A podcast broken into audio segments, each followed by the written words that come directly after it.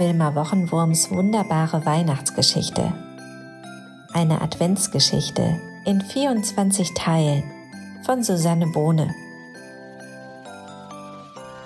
Heute Teil 14. Der Yeti geht nach Hause. Und dann beschloss er, nach Hause zu gehen.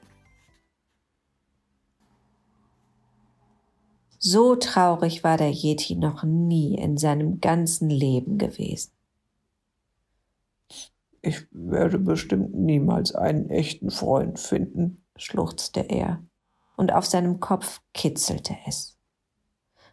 Wahrscheinlich war es wohl nur eine besonders große Schneeflocke, oder?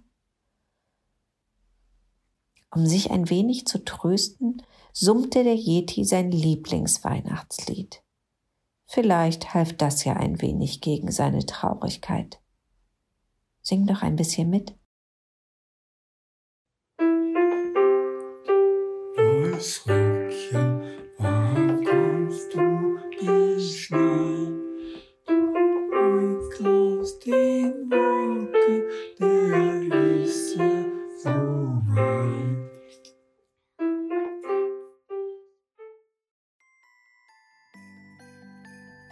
Ob das Weihnachtslied den Yeti trösten kann? Das erfahrt ihr morgen im nächsten Teil.